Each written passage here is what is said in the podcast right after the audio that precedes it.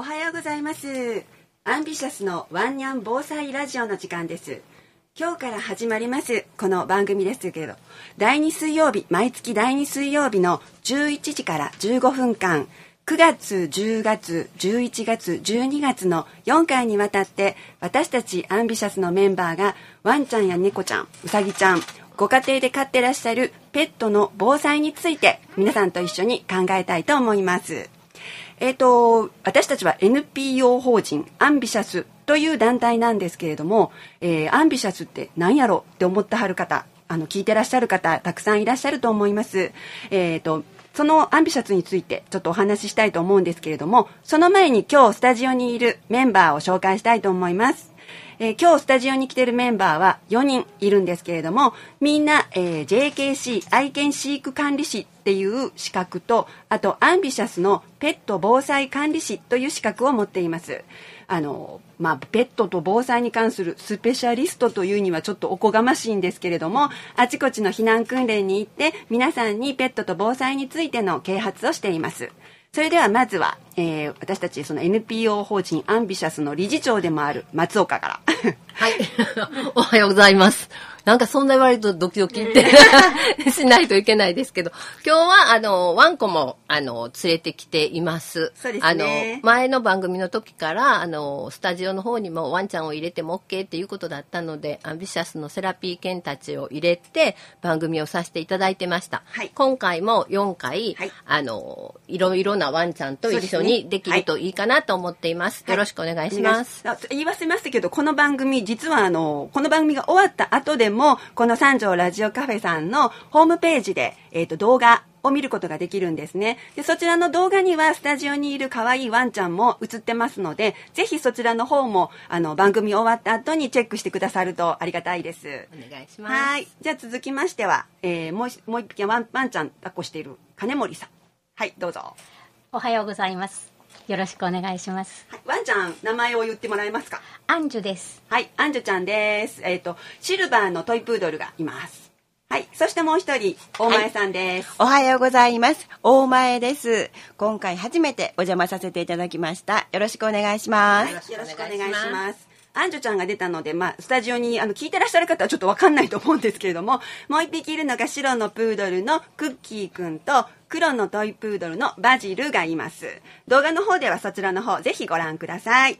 そうしましたらちょっとアンビシャスについてあのちょこっとだけ皆様に情報をということで私たちアンビシャスは普段は、えーと、ドッグセラピーっていうことであの活動をしています、えー、ドッグセラピーについてちょっとどういうところに行ってるのか松岡さんお願いしますはいあのもう私たち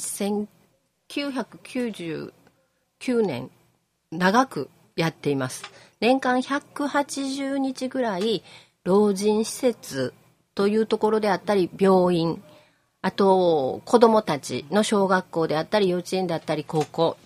っていうところにアンビシャスの中ではあの3つの柱ということがあってワンちゃんと一緒にあのペットと防災ということを考える命とともにというのと笑顔のお裾分けというのでドッグセラピーでいろんな施設に回ってるっていうのと子どもたちにやはり命の大切さっていうのを伝えていけたらなと思ってあの医療少年院でも動物を介在教育というところの授業の一環を担っていたりしています。だからあのワンちゃんなんですけどもいろんな力を私たちももらってすごく楽しみながらの活動ができているという団体だと思っています。そうですねペットを通じてあの社会とつながっていくっていうことでいろんな活動をしているんですけれども、まあ、その中でこのペットと防災、えー、最近あのちょっと自然犯な災害がたくさんありますよね。あの、大阪の方で、まあ大阪、京都もなんですけれども、こちら関西とかではあんまり大きな地震っていうのがなかったんですけれども、ちょっとひどい地震がありました。で、その後には西日本豪雨っていうことで、広島の方では、あの、雨がすごくて、土砂崩れなどの災害もありました。そして、あの、この間、台風、すごかったですよね。うん、あの、メンバーの方の、あの、大阪に住んでる、あの、金森さんなんかはどうでした？大阪の方がすごかったっていう。自分の家はどうにか大丈夫だったんですが、周りでも停電、断水が続いて、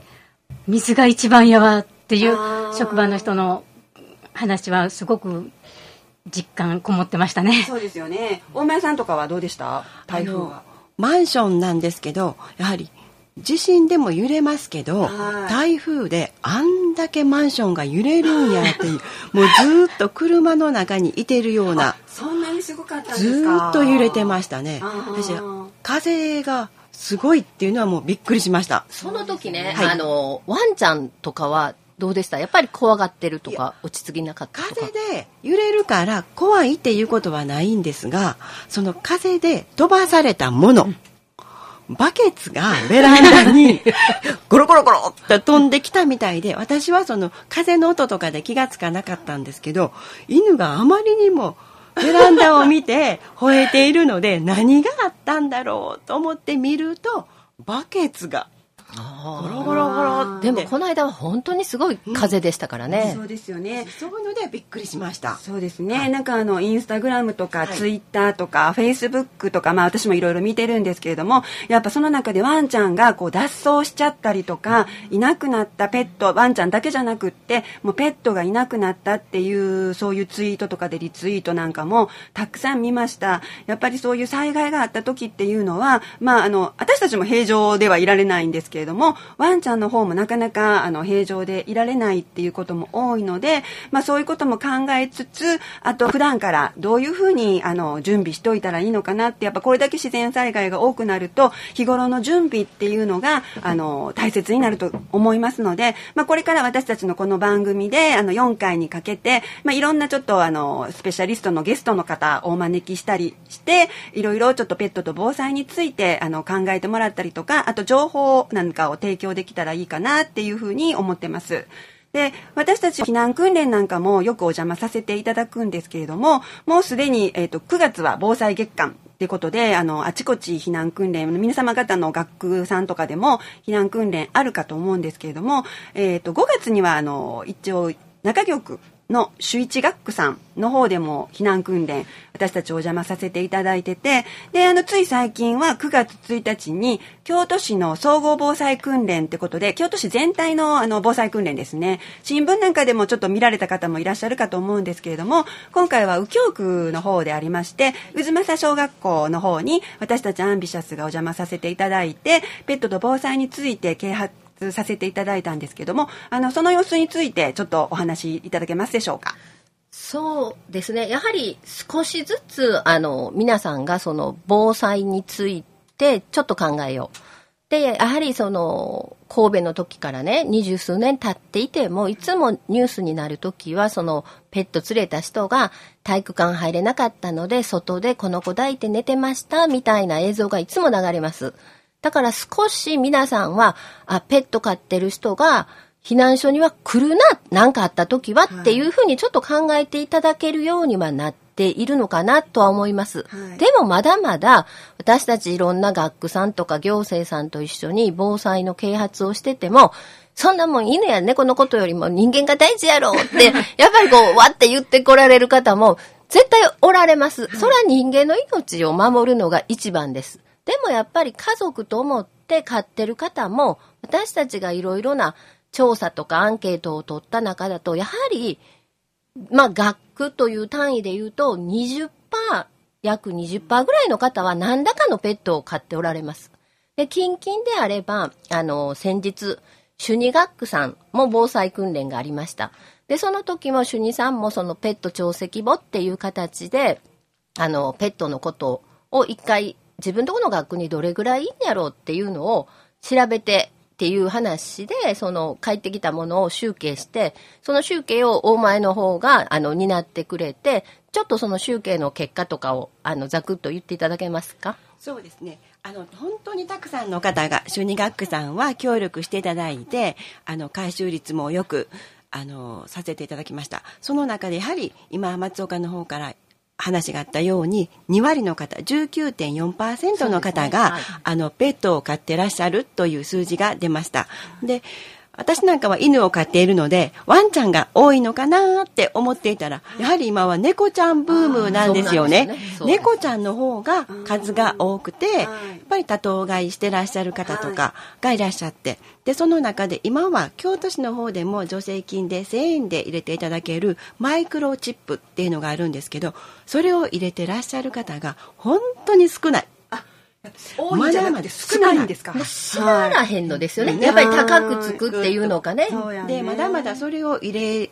るっていうことをご存じない方、はで猫ちゃんにもそれは有用である、はい。入れることができるっていうことをまだまだ知らない方がたくさんいらっしゃる、はい。そうですね。やっぱり犬の場合はこう横に動くんですけど猫ちゃんはやっぱり縦に動くのでね。木の上とかにも登りますからね。そうなんですね。だからやっぱ猫ちゃんにこそマイクロチップを入れていただきたいんですけど、はい。まだまだご存知ない方も多くてやっぱりまだまだ数字は少ないんやなっていうことが今回のアンケート調査で分かりました。そうですね、はい。だからよく猫ちゃんの飼い主さんはね、そのマイクロチップを入れたとしてもね、はい。そのパニクってる時にそんなワンちゃんみたいにガッと抱いてじっとしてへんから、そのマイクロチップ読み取れへんの違う、みたいな声は聞くんですけど、はい。それがちょうどこの前の,、あの9月1日の京都市の防災訓練の時に、あのちょうど京都市のあの十条の動物愛護センターさんも私たちの同じブースの隣におられたので、はい。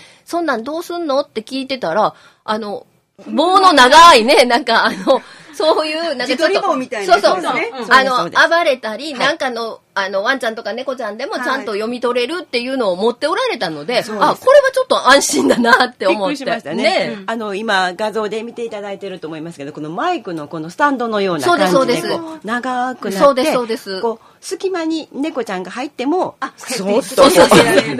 やっぱりそういう道具はね、あの、はい。やっぱちゃんと用意されてるので、はい。今ちょっとその話題に出ましたマイクロチップなんですけれども、あの、京都市さんだけじゃなくって、はい。京都府の方も、だからまあ要は京都に住んでらっしゃる方は皆さん、あの、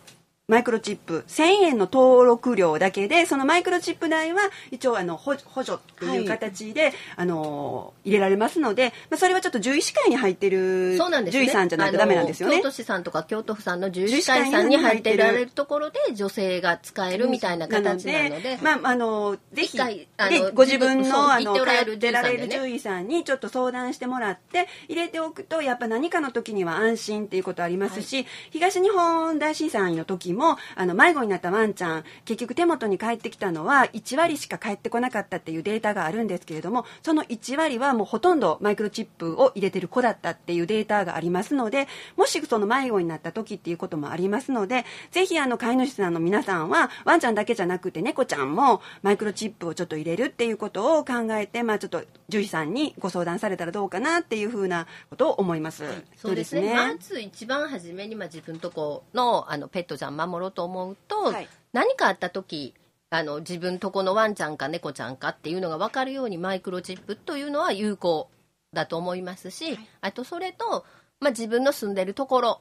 はワンちゃん受け入れてくれるかどうかみたいなところを普通の平常時に少し考えておかないと あのなかなかねいざとなったら難しいのかなっていうのは思いますね。そうですね。だそそのためにもやっぱりあの近所のあの避難訓練自分の避難訓練などにはやっぱぜひ行ってもらいたいと思いますしその大阪なんかはね、はい。私たちはこの3人郷土です。だから学区がある自主防災があるっていう形で動いてますけども、はい。大阪ってどうなんですかね、そういうのは。一応あの階段とかで、はい。どこの避難で、えー、とペットをここに置きますっていうのは。そうですね。すまたちょっとそこら辺の詳しいところは、またあの、次の、あの、月はいにっていうことで。だそうです。はい。はい。あの、9月22日には動物愛護フェスティバルがありますので。